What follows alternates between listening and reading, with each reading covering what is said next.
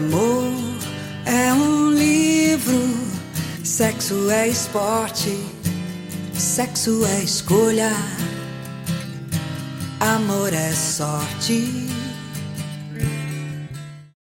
Olá, ouvintes do Distopia Expressa. Hoje nós estamos aqui com a professora doutora Paula Natalino para falar sobre amor. E o que é o amor, né? Vale a gente pensar para além da filosofia, esse amor que pode ser é, dentro da neurociência, um comportamento químico, e dentro da psicologia, a gente pode pensar como esse, esse amor, professora Paula. Tudo bom, meninos? Como vocês estão? É um prazer estar aqui falando com vocês do Distopia sobre um assunto tão interessante que, como você começou a falar, não, não é apenas no campo da filosofia, envolve qualquer campo, eu acho, das ciências. Não conheço um cientista, não conheço um professor, não conheço uma pessoa que não se interesse por esse tema, né? E aí vocês começam com essa pergunta desafiadora: o que, é amor? Né? E eu já venho aqui dizer que eu não tenho uma resposta ou a resposta né, para o que é o amor. É, o que a gente tem é, chamado de amor, definido de, como amor, é, é algo que muda profundamente ao, ao, decorrer da história da humanidade, é profundamente impactado por a, a própria sociedade que está falando desse amor, por cultura, por influências né, políticas, econômicas. Então, tudo isso vai é, influenciar nessa resposta do que, que é o amor. Trazendo um pouquinho para dentro né, da, da minha área mãe, que é a análise do comportamento, é, e eu gosto muito do jeito que a análise do comportamento pensa o amor, porque ele não pensa no amor enquanto uma coisa ou, com, ou enquanto assim um sentimento ele vai é, pensar em amar. Né? O que, que é amar? Então, amar vai, em, vai englobar várias relações entre pessoas. Então, vai sim englobar o que a gente sente por alguém, mas vai englobar o que a gente faz quando está em uma relação amorosa, vai englobar o que a gente pensa nessas relações, então, eu brinco às vezes com os alunos, né, que o, igual aquela música, que o, e eu, eu acho que eu comentei com vocês sobre isso numa aula, porque eu vivo falando isso, o sinônimo de amor é amar. Então, o que, que é para hoje a gente aqui, que estamos em Brasília, no Distrito Federal, 2023, o que, que para a gente é amar? E o que, que é amar dependendo das relações que a gente está falando. Porque também tem isso. Quando eu vou né, para dentro de uma relação que a gente chama né, afetiva, sexual, né, que a gente chama das relações amorosas, a gente está falando que, de que comportamentos amorosos, de que sentimentos amorosos. Quando eu vou para uma relação entre amigos, o que, que eu estou falando? Eu estou falando dos mesmos comportamentos? Eu estou falando dos mesmos sentimentos? E a gente deixa de chamar de amor? Não é? Então já, já começa a complicar aí. Tá, quando eu amo, né, numa relação amorosa, numa relação afetivo-sexual, envolvem certas coisas que eu faço ou que eu não faço, que eu sinto ou que eu não sinto. Mas quando eu estou em relação a um amigo, uma amiga, já vão, vão ter coisas que não envolvem, né? Não, opa! Ah, eu não tenho uma atração sexual, né? Por essa pessoa. Não, essa pessoa é minha amiga, ó, não confunda, a gente inclusive não fala, né? Como a nossa sociedade é muito heteronormativa, quando a gente tem amigos, amigas de sexo, gênero diferente, quantas vezes a gente tem que reafirmar uma posição? Não, olha, eu amo essa pessoa, mas é um amor desinvestido, como diriam meus colegas psicanalistas, né? Sei lá, de uma libido, né? Até um uso incorreto do termo, mas é isso, eu não, eu não tenho atração sexual por essa pessoa. Então, eu vejo que quando a gente vai falar de relações amorosas, afetivas, um componente que é talvez é, diferenciador para esse conceito de amor nessas relações, eu acho que é a questão da atração sexual, desse componente que está ausente em outras relações amorosas, né? Relação de pais e filhos, é, o amor entre irmãos, né? Que a gente fala, né? O amor fraternal, o amor que a gente tem pelas pessoas, né? Inclusive, nós psicólogos, quantas vezes a gente fala para vocês alunos, olha, a gente tem que ter afeto pelos nossos pacientes, a gente tem que ter amor. A gente tem um, um casal é, muito importante na minha área, que é o Kohlenberg e Etzai, que eles falam, ó, a relação terapêutica precisa ser uma relação genuína e amorosa. Então, de que, que, amor que ele está falando, né? Que nós, terapeutas, vamos né, oferecer para os pacientes. Não é o amor do irmão, não é o amor do amigo, não é o amor, muito menos do, né, do companheiro, da companheira afetivo sexual. Então a gente tentar diferenciar já é uma, um grande percurso, é um grande desafio. Seja bem-vinda, professora. Obrigada. É, é um privilégio ter a senhora aqui discutindo um assunto tão importante, né? É, a senhora, a, antes de, da gente começar a gravação, a gente estava discutindo um pouco né, sobre a partir de que ponto, de que época se começa a discutir o amor, começa a ter, tentar mensurar. E a senhora faz um recorte aqui de, de, de vários pontos de vista. Né? Mas o, o, o mais interessante é a gente pensar o quanto essa, essa construção social ela vai castrando essa forma de amar. E aí acho que a senhora foi até, até pegou um pouco da, da, pergunta que eu ia fazer, a diferença entre gostar e amar, mais ou menos dentro da abordagem, né, dessa grande mãe que a senhora fala que está ancorada, né? E que é gostar de alguém, que é amar alguém. Essa resposta está na relação entre as pessoas que usam as palavras gostar e amar. A gente tem que lembrar que a gente está falando de linguagem.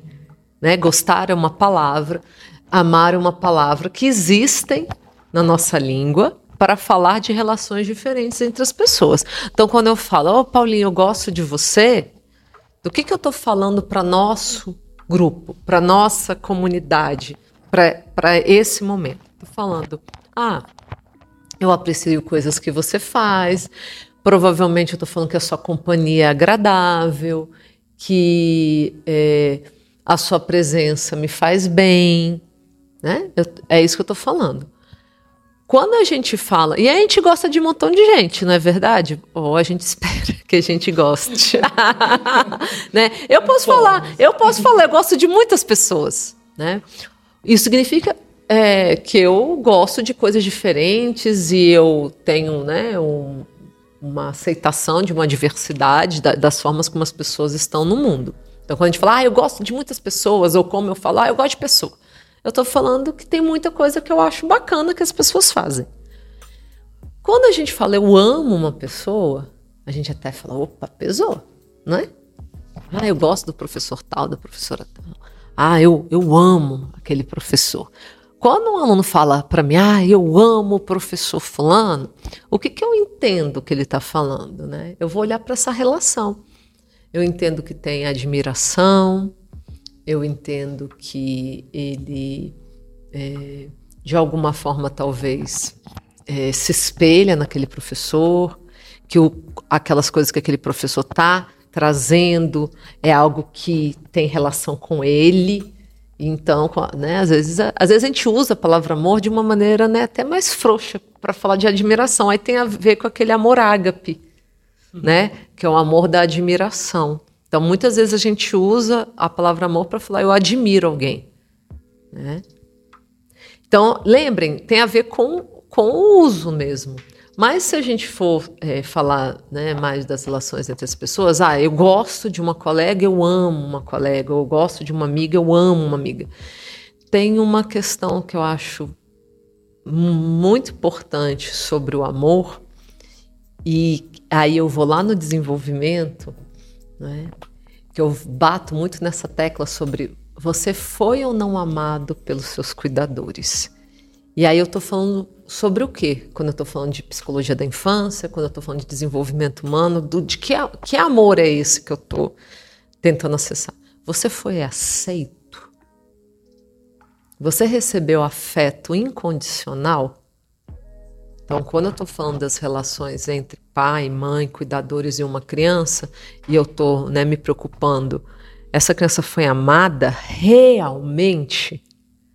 Eu estou falando assim, nós, seres humanos, durante esse momento tão importante do nosso desenvolvimento, a gente recebeu né, afeto, a gente recebeu carinho, a gente recebeu cuidado, a gente recebeu apoio, a gente recebeu encorajamento, a gente teve trocas também, né, como estou falando de pai e mãe, de aprendizagem, que foram né, é, a palavra não é suficiente, mas que foram é, importantes, foram relevantes e que essa criança sim, não, sentiu que, mesmo que ela errasse, mesmo que ela não aprendesse tão rápido, mesmo que ela quebrasse o vaso preferido da mãe, que o amor daquele pai, daquela mãe ou daquela avó, não importa quem é o cuidador, ele era incondicional, ele não seria abalado por essas coisas.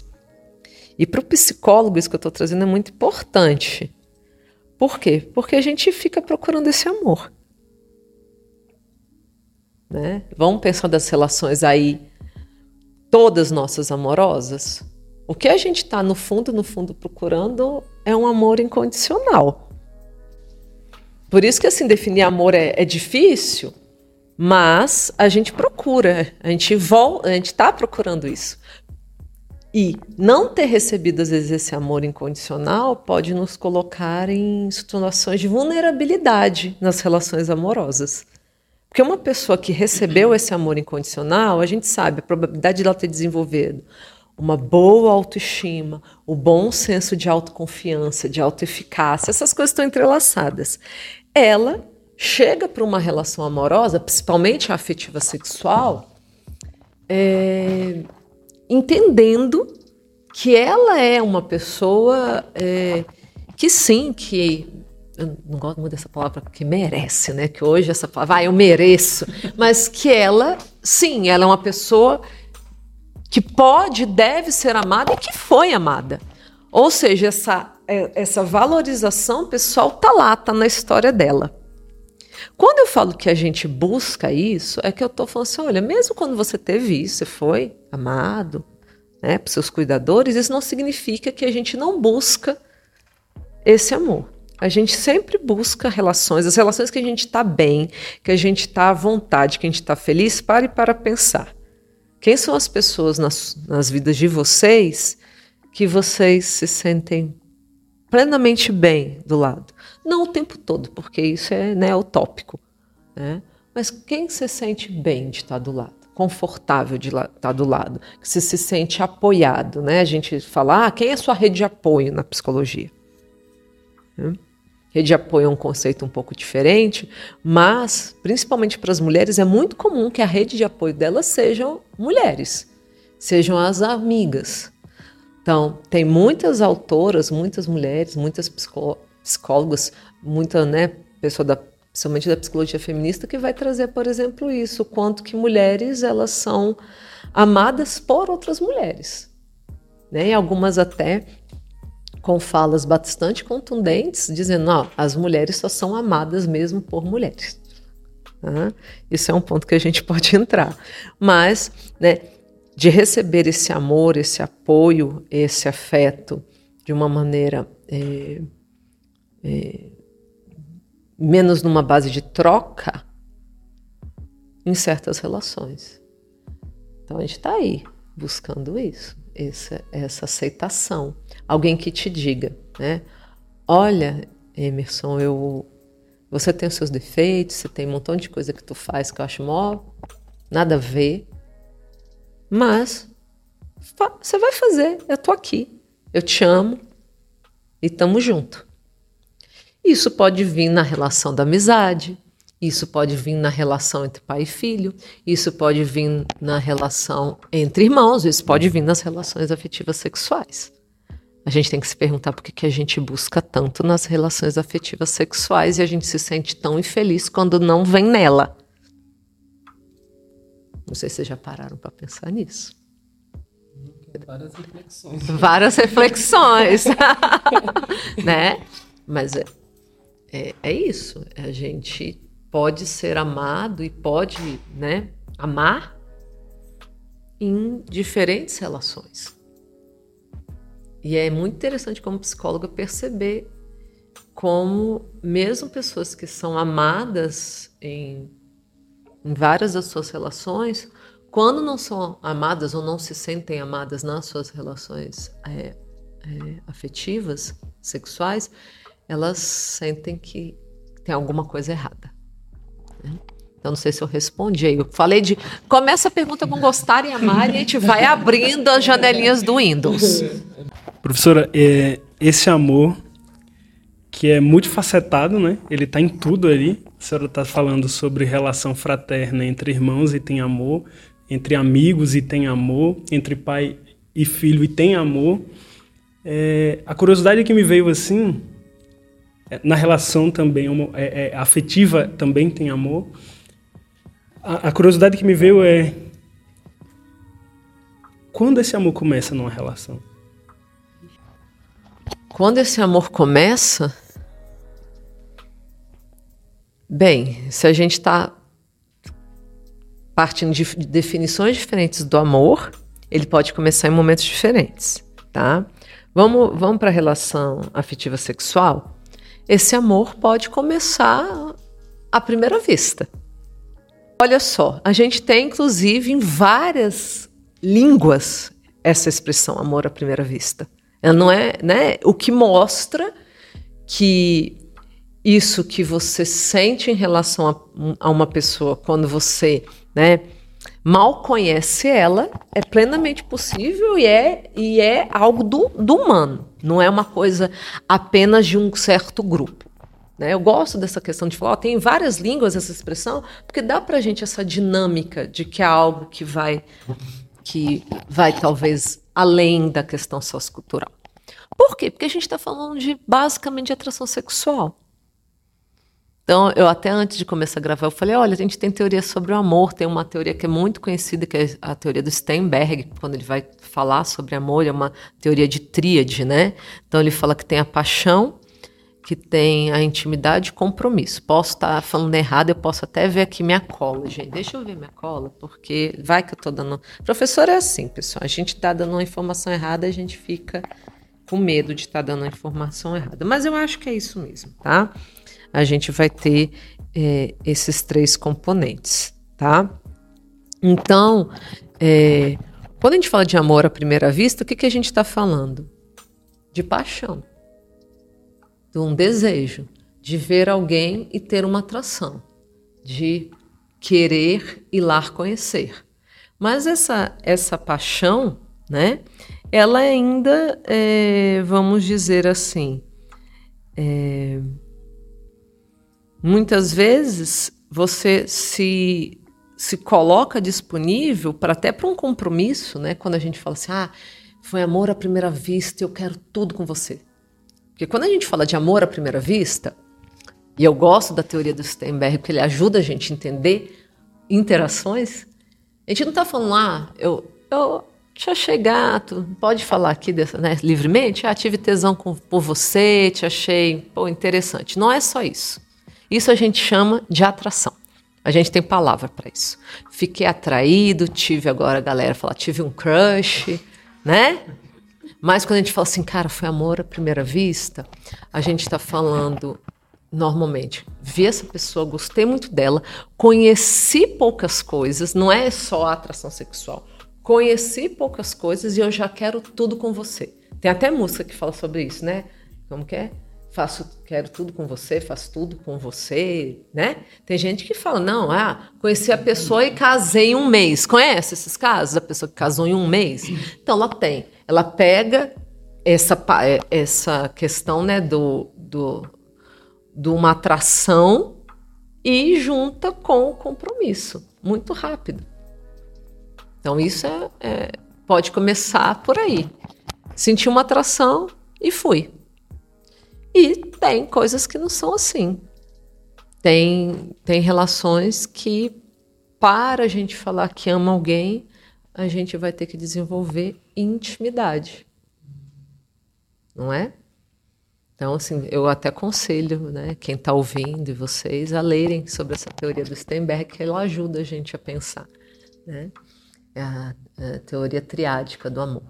Então, essa a questão da intimidade. A pessoa fica junto, a pessoa passa tempo, as pessoas gostam de fazer coisas, as pessoas se conhecem em profundidade. Então, tem muitas pessoas que falam: ah, eu fui conhecendo aquela pessoa e eu fui o quê? Gostando dela. Aí eu fui me apaixonando. E ali surgiu o sentimento de amor. Se vocês observarem, em algumas culturas o amor tem muito a ver com isso. Né? É, não, olha, como, não, você vai amar essa pessoa conforme você for conhecendo, né? É, o amor só é possível quando a gente conhece. Vocês já ouviram isso? Não, essa coisa de amor à primeira vista, ué, você não conhece a pessoa, como que você ama? Né? E eu poderia perguntar para vocês: ah, vocês acreditam em amor à primeira vista? Vocês acham que isso é amor? Na verdade, quando eu pergunto, você acredita nisso? Eu estou mais fazendo uma pergunta: isso acontece com você? Não é uma questão de acreditar. A gente vê isso acontecendo para as pessoas. Só que para você é assim, eu posso responder aqui, né? Já que eu tô para jogo, eu não é o me, a, meu estilo de me relacionar. Essa coisa de amor à primeira vista. Tipo, mal te conheci, eu quero me casar com você? Mas de jeito nenhum. Ou eu quero morar junto, ou eu quero namorar. Nunca foi, né? Nunca foi o meu a, a minha forma de me relacionar afetivo sexualmente com ninguém. Eu fui aquela adolescente que as, as amigas estavam né, beijando na boca, cheia de atração, e eu ficava. Você vai, vai beijando na boca dessa pessoa que você nunca viu, né? Então, o que que, né, né, tipo, não, né, você nunca viu. Ou seja, o que que fala sobre a minha pessoa, né? que, para mim, amor, paixão tem a ver com saber quem esse outro é. Então, para mim, né, essa coisa tipo, ah, eu amo alguém que eu mal conheço, não, não corresponde às heranças que eu recebi sobre amor. Porque eu tenho que olhar, tá, o que, que meus pais falaram, o que, que meus avós falavam, o que, que o meu grupo fala sobre amor. E o que, que eu acho, inclusive, que tem a ver comigo. Mas que eu acredito em amor à primeira vista, óbvio. Eu já vi acontecendo para várias pessoas. Né? Dá certo. Tem estudos que mostram que para muitas pessoas dá certo. Então não é da mesma forma que tem um montão de estudo aí mostrando que o amor que tem, né? Que tem a atração, que tem a intimidade, que tem o compromisso, que seria o amor profundo para o Steinberg, esse também pode acabar. Esse também, né? Nas relações afetivas sexuais, ele pode infelizmente, fracassar. Né? Então, por que, que as, os casamentos, por que, que os namoros não dão certo, por que, que né, termina, é também um, um, uma boa pergunta, né? O amor acaba? Eu aqui já tô, eu tô me perguntando né, se o amor tem validade. Eu gostaria de dizer que não. Né? eu acho que tem algum, tem muito amor que não tem validade. E é esse que a gente busca. E a gente busca essa promessa do amor que é para sempre. É, e não existe essa garantia. Quando a gente fala das relações amorosas, eu vou chamar de relações amorosas essa entre né, casal, trisal, monogâmica, não monogâmica, poligâmica, essa. É, a gente sabe que é mais fácil que elas acabem. Porque elas têm um componente sexual no meio delas. E a gente tem um, um, um, conjunto aí de normas, de regras, de leis, inclusive, que regulam essas relações. Então, elas sofrem essas grandes influências. E, na minha opinião, uma das grandes influências é a própria questão de ah, amar uma pessoa só. O único amor que, que dizem pra gente, que a gente ouve, porque a gente vive numa sociedade monogâmica, né, meninos? É, que você só ama uma pessoa é, é esse. Se eu falar assim, gente, eu tenho quatro amigas e eu amo as minhas amigas, vocês vão falar, nossa, professora, você ama quatro amigas? Como assim? Ou, ah, eu, eu tenho dois filhos, né, pessoal? Então, ah, eu amo meus filhos, eu amo Daniel, eu amo a Helena. Aí eu falo, eu amo a minha avó, que Deus a tenha, eu amo minha mãe, eu amo minha tia, meu tio. ninguém liga de eu falar que eu amo todo mundo. Agora, se eu falasse aqui, ah, que eu amo a Maria e o João, eu não amo o Chico, não, tá, gente? Mas. né, fazendo essa brincadeira da monogamia. Mas é isso, ó, gente, o acordo lá era de monogamia, né? Então, então assim, não foi, não foi nada bacana. Então, mas é, a gente espera. E por que, que a gente não se sente né, não amado? Né, eu tenho duas grandes amigas. Por que que... Uma, gente, falei duas, mas eu acho que eu tenho várias grandes amigas, para falar a verdade. Mas eu tenho... Né? Não, é, não, mas assim, eu tenho uma, uma amiga que eu considero irmã, que é a né, Preta, beijo para você, que eu conheço desde que ela nasceu, né? A gente se conhece há quatro décadas, tá? Então, assim, é óbvio, eu falo, eu vou amar Preta até o dia que, me, que eu for embora. E eu, e eu creio profundamente no que é recíproco. E eu tenho outras amigas que eu também creio, creio e sinto e vejo nas nossas relações que a gente vai se amar para sempre. E ninguém fica incomodado com isso. Mas se eu falasse, né, que eu amo, né, a Maria e o João, ou o João e o José, ou sei lá quantas pessoas eu amo, e eu estou falando uma relação afetiva sexual, isso já complicou e já provavelmente, né, quem está nos ouvindo já fez, né, eu já aluguei um triplex na cabeça. Como assim? A gente ama? Pode amar? A resposta da psicóloga é pode. Não só pode, como existe, é bem comum. Né? É muito comum. O fato da gente, é, muitos de nós, amarmos uma pessoa por vez ou só uma para o resto da vida também é comum. Tudo isso faz parte da diversidade que essas relações se apresentam. Não é uma. Eu, eu, eu tenho falado muito para os gente, não é sobre monogamia ou não monogamia. É sobre monogamia e não, não monogamia e todas as coisas que estão dentro do guarda-chuva da não monogamia né? E pode ter uma pessoa que, inclusive, num momento ela está, né, numa relação monogâmica ou se percebe monogâmica e no outro momento não está. É, a gente aqui como psicólogo, é, longe de mim, está fechando as possibilidades de existência das pessoas, ainda mais nesse campo, que é o campo amoroso. Tá? A senhora fez um recorte aí, e aí foi surgindo várias, várias questões dentro dessa desse, dessa sua, da fala da senhora. É, no livro do, do, Nogueira, né, Porque Amamos, a senhora, perguntei se a senhora já tinha lido, a senhora já falou, e também a, a gente recomenda, né, muito, é um monumento falando sobre o amor. Lá vai ter a filosofia da Gara, né, que é uma filosofia africana que vai falar sobre o, esse amor, que esse amor é conhecer, é, é o conhecer. Então, a forma deles verem o amor está muito dentro da coletividade, da escuta, da partilha, da intimidade, né? uhum. né? Então, e tem uma parte que me prende muito que vai falar essa é, entre a paixão e o amor. Fala assim, a paixão, o vamos imaginar entre a fazendo uma, uma, uma análise entre amor e paixão. Imagina se você escalasse uma montanha pelo topo. Então, ao mesmo tempo que a gente se apaixona ali, né? Mas se eu não conhecer, eu não consigo talvez chegar ao amor e que talvez essa relação não seja sólida o suficiente para passar por, por várias situações. Uhum. E que só esse gás que a paixão vai dar, depois que esse velcro cair, digamos assim, aí você vê, hoje essa pessoa não é da forma que eu pensei, né? Uhum. E aí a senhora traz uma. Aí acho que quando a gente vai fazer esse recorte, assim, a senhora falando aí, eu lembrando assim, cara, como é a perspectiva de meus avós sobre amor a perspectiva que meus pais tiveram e a perspectiva que hoje eu tenho. Então, são três gerações vivendo é, é, e vivenciando experiências de amor completamente diferentes. E aí, para dentro dessa, dessa minha época já contemporânea, a gente está falando dessas muitas possibilidades de amor, dessa pluralidade de amor. E aí entra a questão entre poligamia.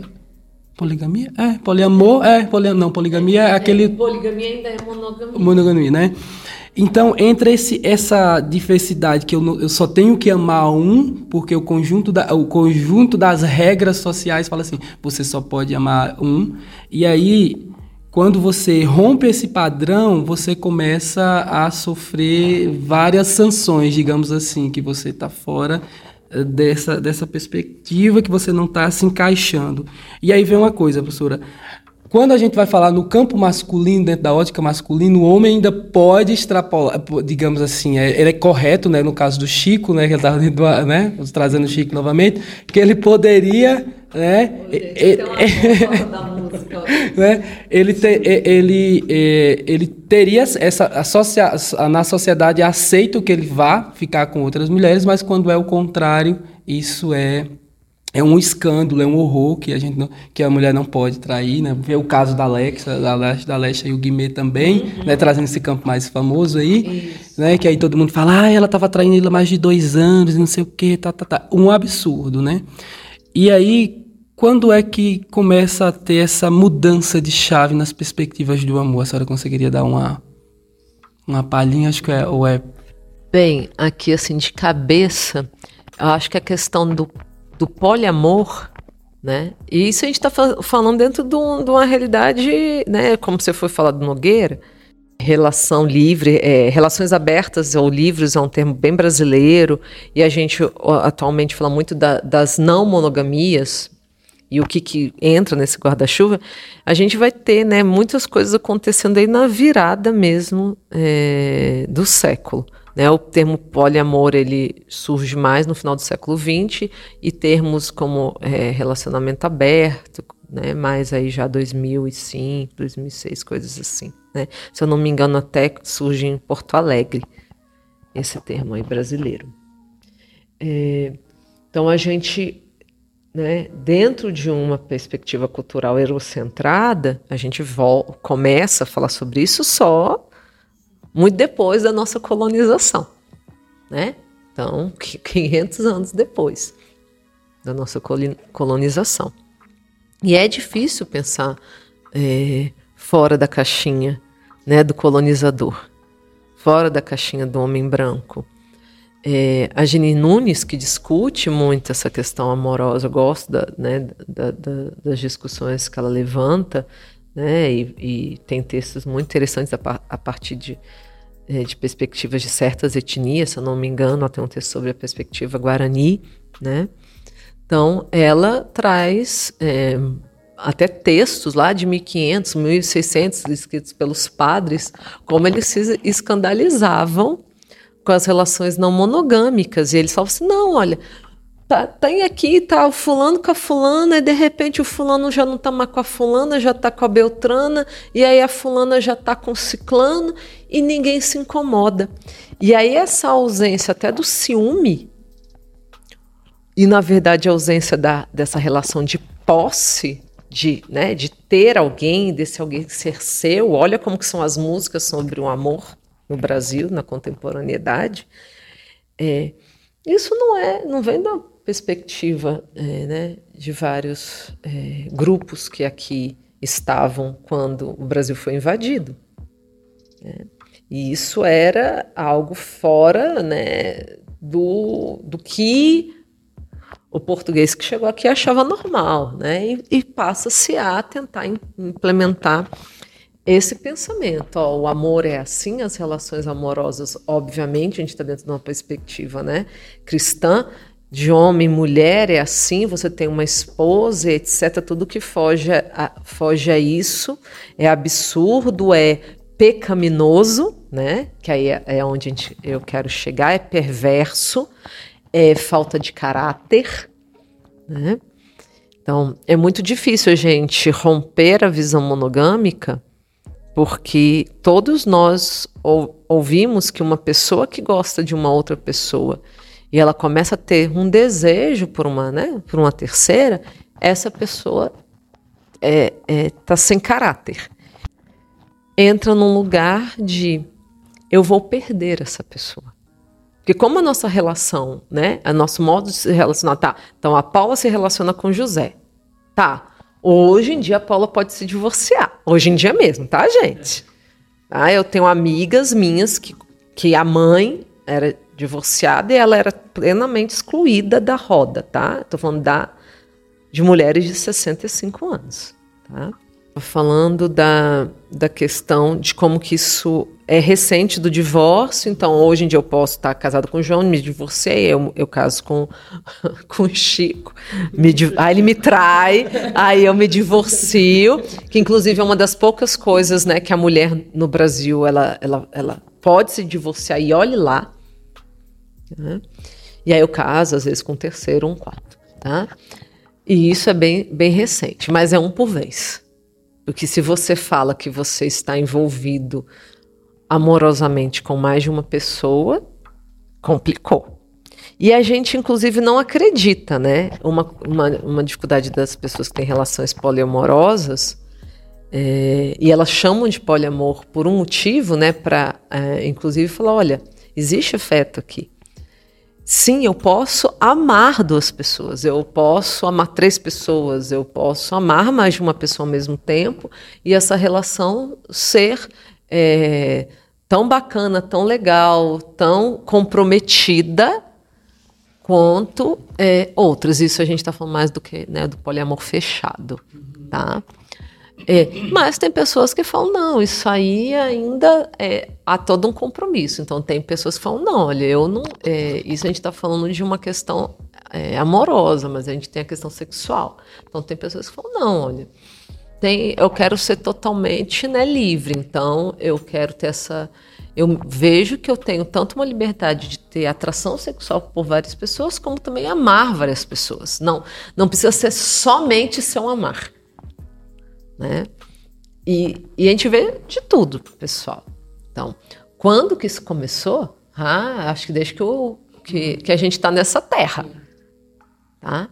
Por que, que a gente é, começa a talvez cercear as relações amorosas e, e a colocar que elas são né, precisam ser de um para um? Eu acho que tem vários motivos. É, desde da, da nossa relação com propriedade privada, com né, Marx e Engels já discutem isso, já discutem isso, isso aí, nossa, mais uns três podcasts para falar sobre essa perspectiva, né? E quando a gente vai falar da mulher, principalmente, né? Como é o casamento é um negócio interessante, né? para o homem. Quando a gente começa a ter propriedade privada, se, se, tem a necessidade de um casamento, se tem a necessidade de formalizar de quem são os filhos e de passar essa propriedade e esse capital. Então a monogamia ela se torna super necessária, a monogamia feminina, a contenção da sexualidade feminina. Por quê? Até ali atrás, né? Quando eu falo ali atrás, eu estou falando da geração do meu pai, tá? Era, do meu avô é mais comum ainda, era muito comum que né, mulheres fossem, tivessem que ser totalmente monogâmicas e que homens eles fossem monogâmicos no sentido de um compromisso de, com apenas uma mulher, mas altamente não monogâmicos nas suas relações sexuais. Tanto que eu, como converso muito e pesquiso muito sobre envelhecimento, é muito comum de ouvir de mulheres idosas principalmente com mais 75 anos, 80 anos, ela falou: não, porque o homem é assim. Ele me ama, mas tem coisa com as outras. Então, o que escandaliza a minha geração, mas não devia escandalizar. E para ela é natural, né? E para ela é a, é a condição do homem. Eu não estou falando que essa é a condição do homem. Eu não quero naturalizar que um homem ele sempre vai ter é, ter que ter várias relações sexuais, seja para se desfazer, para ser feliz, não é sobre isso que eu estou falando. Eu estou falando que essa mulher, ela entendia e tinha que entender assim. Ou a, a coisa estava arranjada para ela. Então ela entendia que esse homem a amava de uma maneira totalmente diferente que hoje Luiz entende. Tá?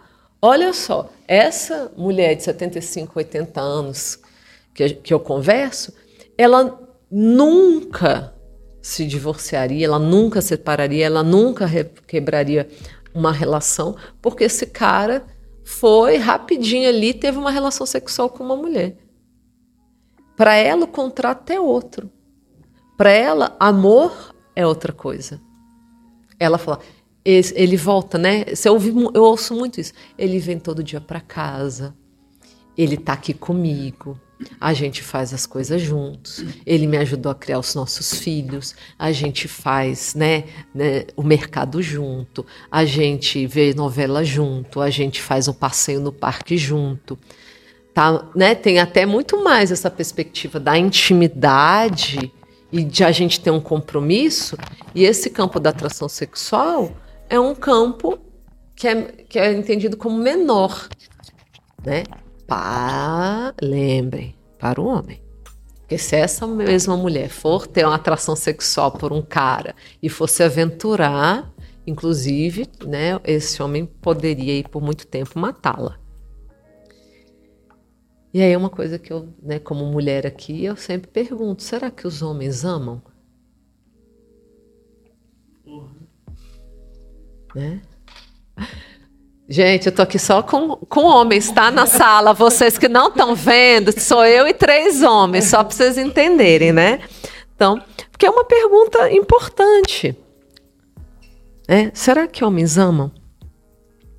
Por que, que a gente está falando, né? O que, que o Nogueira fala de amor que te tocou?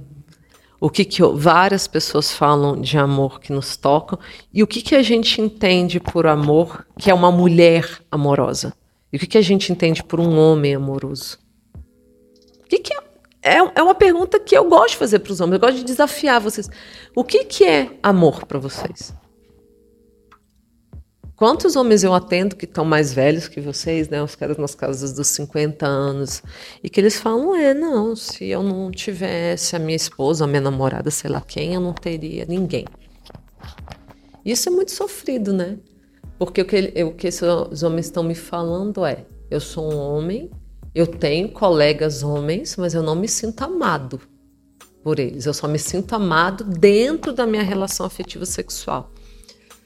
Então, os homens são extremamente de, é, podados de amor logo muito cedo.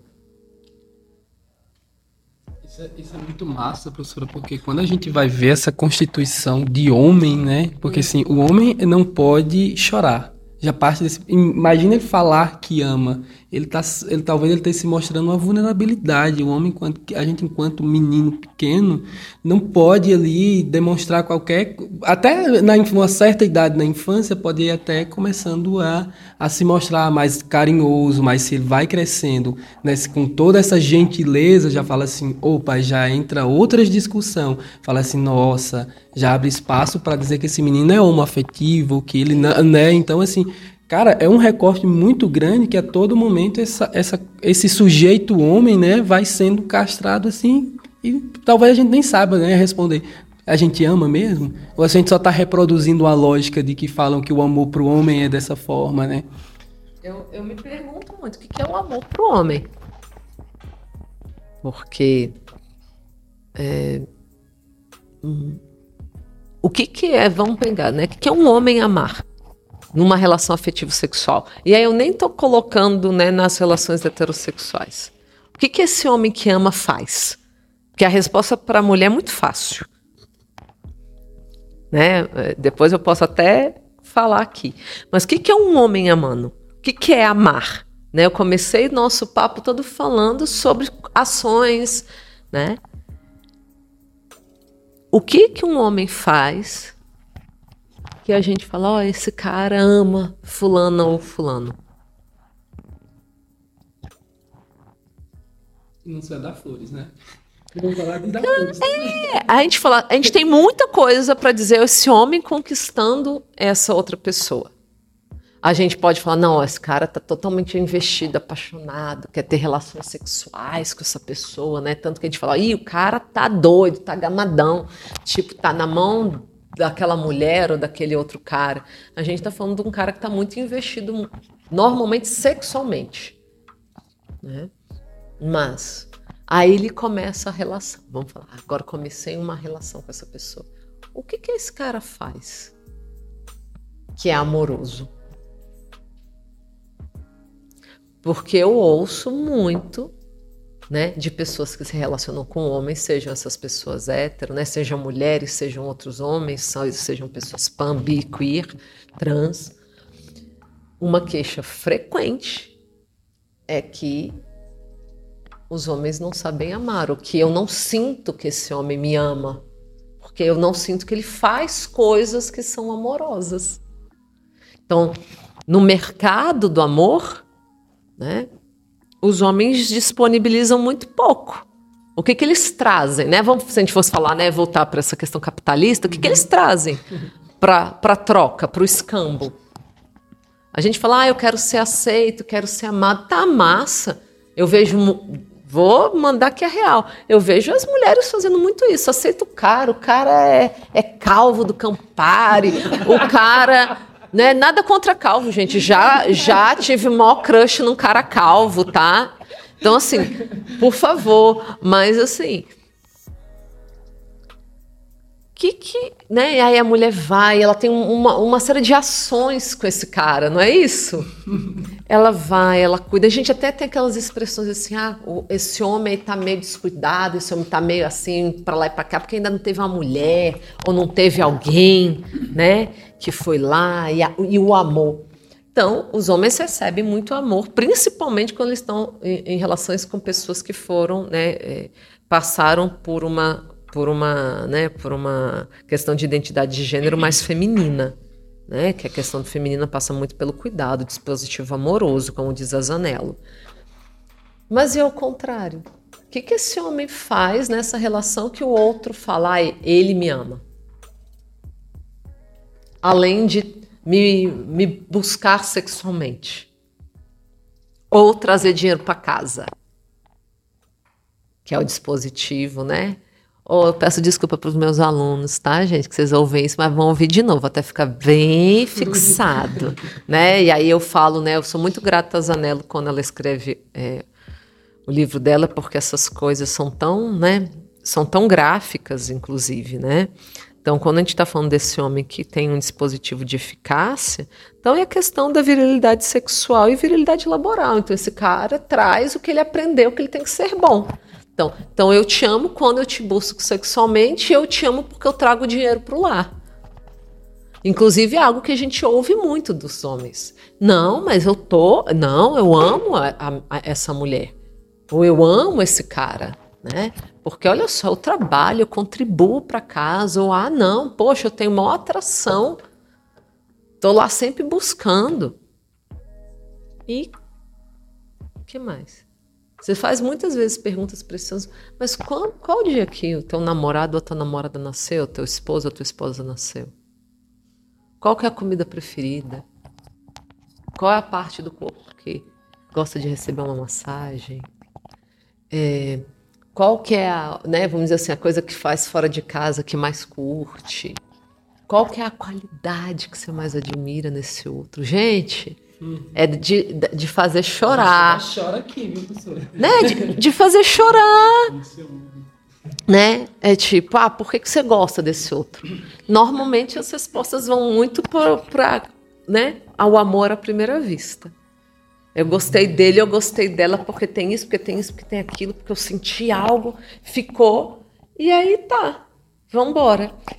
E aí os homens se beneficiam, né, dentro desse mercado amoroso porque as mulheres trazem muito mais né, do, que, do que eles. E isso, óbvio, né, que a gente, quando eu estou falando de mulheres, mais entendam. Isso pode ser a relação entre, é, inclusive, dois homens.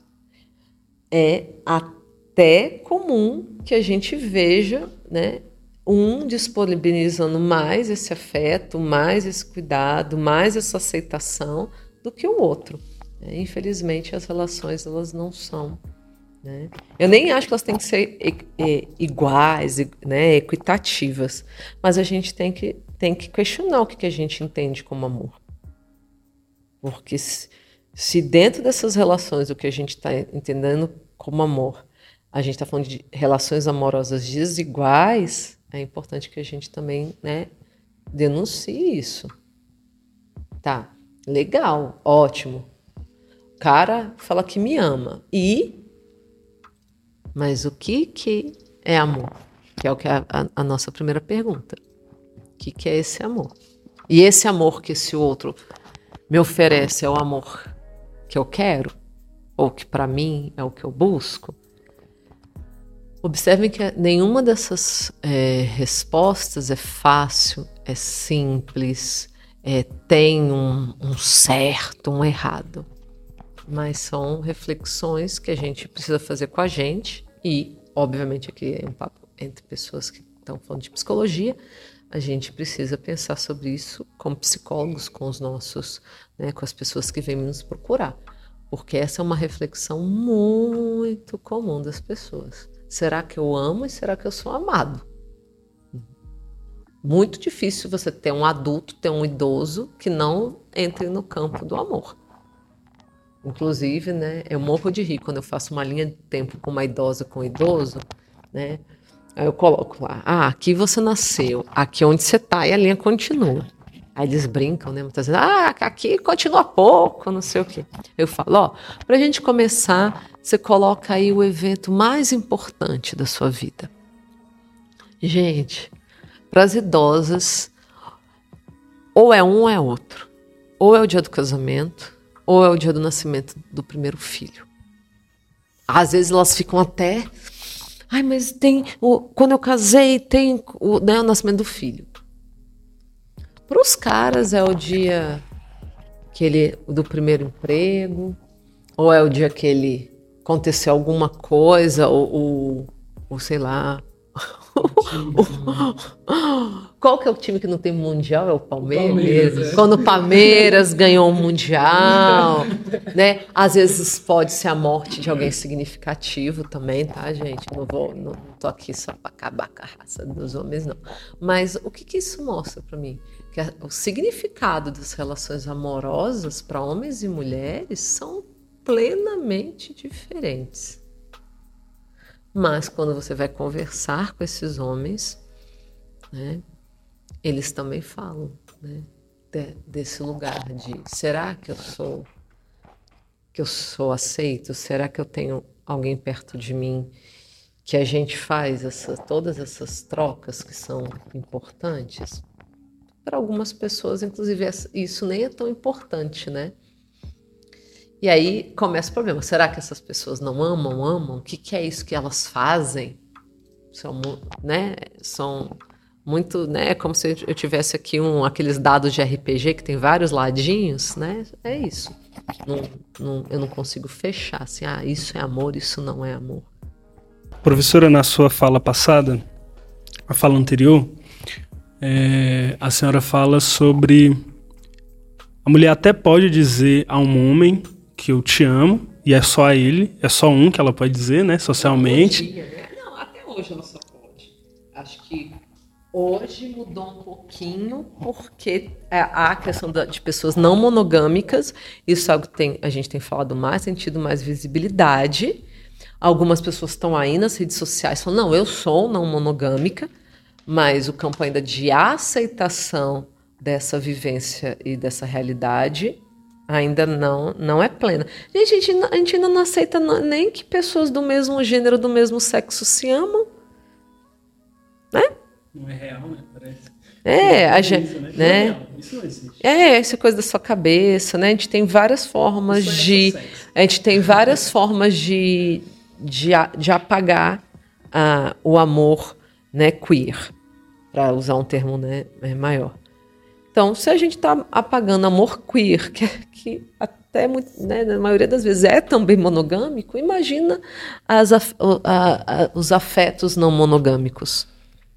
Essa mulher que ela vai poder dizer a, somente a um homem que ama, é, e como a senhora trouxe na sua fala passada, que ela pode até dizer a um filho que ama um filho, que eu amo outro filho, que ama uma amiga, que ama cinco amigas, que ama a família, mas se ela diz que ama o Chico e a Luísa, ela não pode, isso é negado a ela, né?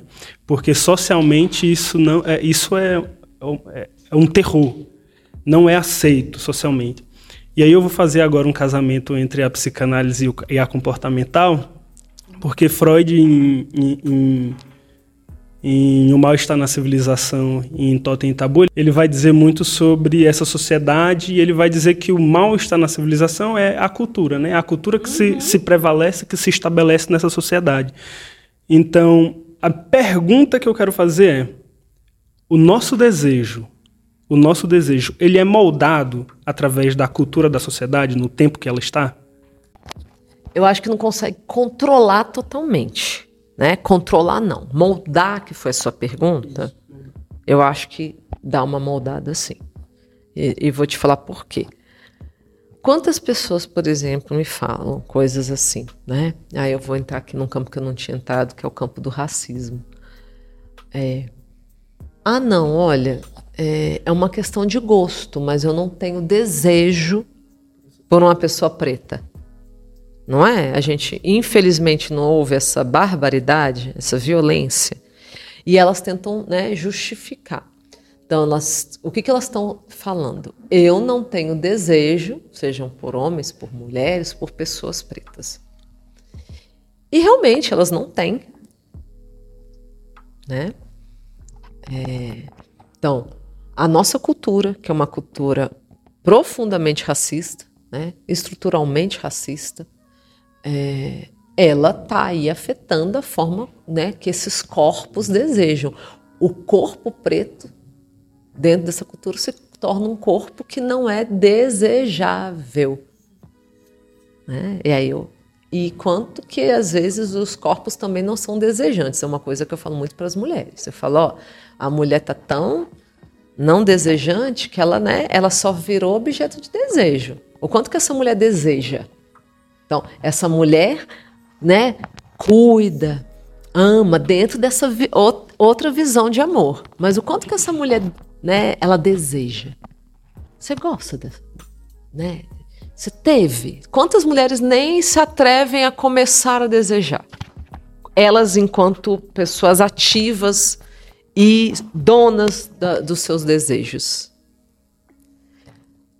Obviamente, a cultura não tem interesse nenhum pelo que essa mulher seja um ser que deseja, porque uma mulher que deseja é um problema, como a gente já falou. Mas é importante que mulheres sejam pessoas que desejam, porque ao não, não desejarem, elas se colocam numa posição, elas são desejadas, elas são escolhidas, e aí elas é, acabam se né, se prendendo, não, acho que não é essa a melhor palavra, mas elas acabam se, né, se relacionando, se atraindo pelo desejo do outro.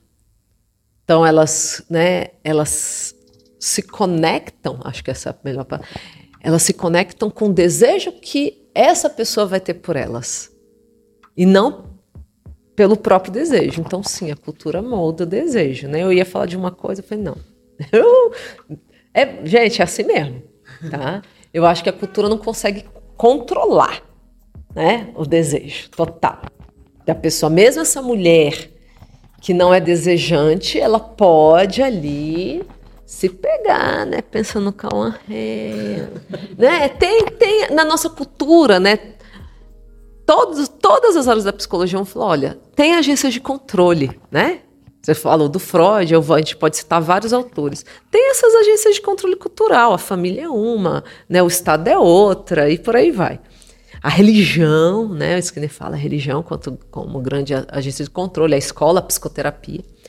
Então, tudo isso tá, tá, ali, tá moldando, tá direcionando, mas a gente tem os escapes. Então, tá, eu tenho que ser monogâmica e eu não posso ser uma mulher que deseja muito. Inclusive, se eu desejar muito, eu vou ouvir, né? Vou pegar leve, vou ouvir que eu sou vagabundo, vou pegar leve, tá? É, mas eu posso falar assim, ah, não, numa brincadeira, até com meu namorado, falar assim, ah, a lista das pessoas famosas que a gente teria autorização para ficar. Já viram essa brincadeira que casal faz? Nunca viu, Paulinho? Não, é normal, é muito normal. Ver, tem até em filme isso. Né? Ah, não, ah, se eu pudesse pegar qualquer pessoa famosa, aí você fala, né? Ah, eu pegaria fulano de tal, fulano de tal, não, não, três pessoas. Então, olha só, o desejo existe. Não é que ele não existe, ele está lá. Só que como que ele vai sendo moldado e como que ele vai sendo podado, né? Então, é, a mulher para de ser tão desejante, não é que ela controla total. Mas eu acho estupendo né? Essa análise que vários psicanalistas fazem, quando eles, eles colocam assim: ó, essa mulher ela vira realmente um objeto a ser desejado, né? Então, e outros falam da objetificação feminina. E a mulher, você vai perguntar para ela, inicialmente. Ela, raras são as mulheres que falam: não, eu gostei do cara, eu olhei pro cara, ai que tesão, nossa, minha mulher, queria me rasgar inteira, rolar no chão. Lembrei de uma idosa falando, rolar no chão, né? Aí ele veio falar comigo, ele tinha uma voz, ele tinha um papo, né? É. Hoje a gente ouve mulheres falando assim, pensa uma geração, duas atrás, nunca. Então, essa conexão com os desejos, pouca. Essa mulher, ela, ela falava assim: não, eu comecei a gostar dele, Paula, porque olha só, Olha como ele é carinhoso. Aí vem o chocolate, vem a flor. Olha como ele gostava de mim. Olha como ele, ele né, veio fazendo e fazendo, fazendo, fazendo. Eu já ouvi mulher dizendo assim: não, eu gostei dele porque ele gostava de mim. Né? Eu, eu, eu me apaixonei pelo desejo dele, pela promessa de afeto dele. Não caiam nessa, tá, mulheres? Tá? Porque isso muitas vezes é só realmente um desejo. Não há promessa de nada aí. E dentro da nossa cultura, esse cara vai fazer várias coisas para né, conquistar. A gente, ainda vive assim, né, para conquistar. Isso não significa que esse cara está né, querendo uma intimidade, uma relação de troca, uma relação de companheirismo, uma relação de aceitação, uma relação de. Quando a gente pensa né, ah, no, no, no xistudão do amor, não, não necessariamente é isso que esse cara vai te dar. E é isso que muitas mulheres reclamam. Olha, o cara me fez uma promessa. E cadê? E aí, muitas vezes, é, e eu nem vou entrar no campo da violência, vou, vou, vou entrar só no campo do, do, do, não afeto que é prometido, né? Então, essa é uma questão. Então, molda. Molda profundamente o que, que eu aprendo a desejar, o que, que eu aprendo a procurar, o que, que eu acho que é legal ou não é legal. É, a, a senhora trouxe, assim, umas. é, acho que o legal de, da gente ouvir e principalmente a gente sendo homem ouvindo isso é porque assim faz uma, pelo menos para mim traz esse, esse ponto da reflexão. Eu, eu nunca me, me, imaginei assim como é que eu amo? Como é que eu demonstro que eu estou amando quais né? são os meus comportamentos amorosos? Amorosos né? E aí fazendo dentro de todo esse recorte que a gente já já a senhora já trouxe aqui para gente que a gente já conversou Vou voltar lá em Nogueira, né, que ele sempre vai enfatizar dentro da, de todo o, o contexto dele, fala sobre o autoconhecimento. Até onde eu vou. Se eu estou uhum. dentro de uma relação monogâmica e eu quero ir para outra, mas, né, eu, eu, eu me conheço o suficiente para estar ali. Então, ele vai trilhar esse caminho do amor como se conhecer.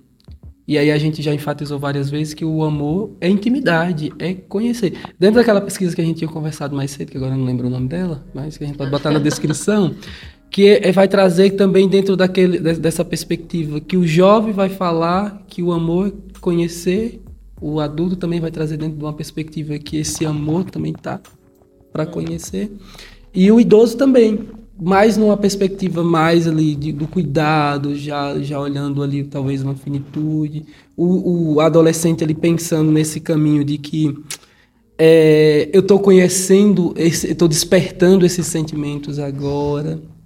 E From, né, dentro desse campo mais eu não me recordo, eu tive contato com o From bem no início da graduação, mas eu acho que ele está dentro do campo da psicanálise e ele vai, vai comparar, e aí vem me ver essa coisa aqui, que o amor é como se fosse uma obra de arte, que a gente precisa cuidar, que a gente precisa zelar.